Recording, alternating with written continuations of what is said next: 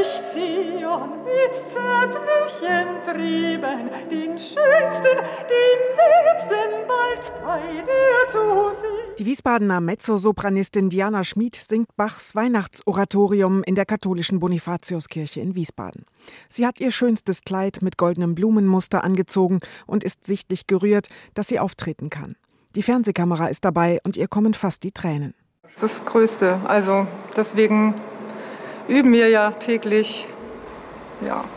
Heute ist ähm, Festtag. Es ist wie Seelsorge von der Kirche. Die kümmern sich jetzt um uns. Das ist schon toll weil es ist wirklich alles. Findet nichts statt. Und die Gottesdienstbesucher sind dankbar. Es ist natürlich ganz eine andere Atmosphäre, wenn so eine professionelle Sängerin singt. Also ich fand es richtig beeindruckend. Vom Kantor gefällt mir auch richtig gut, aber das ist halt nochmal was ganz anderes. Ich fand es richtig schön, ja. Die Besucher melden sich an und lauschen mit Maske. Den Kontakt zu den Künstlern haben der Wiesbadener Kantor und Organist Gabriel Dessauer und seine Kollegen.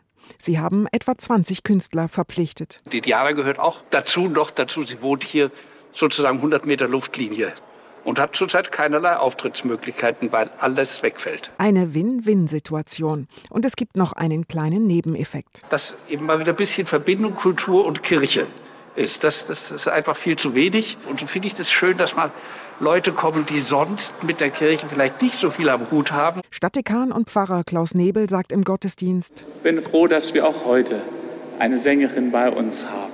Das ist ein Zeichen auch der Solidarität. Für die Auftritte gibt es eine Gage, ein wichtiges Zubrot für die Solo-Selbstständigen. Die katholische Kirche in Wiesbaden unterstützt das. Sie zahlt jeder Pfarrei, die das macht, 1000 Euro. Klaus Nebel. Dieses Budget für Kirchenmusik, das haben wir jetzt auch dieses Jahr nicht so ausschöpfen können, wie wir das sonst tun. Dann kann man die an der Stelle auch einsetzen. An diesem Sonntag treten drei Sängerinnen und Sänger in drei Wiesbadener Kirchen auf. Auch an den Weihnachtstagen gibt es Konzerte im Gottesdienst.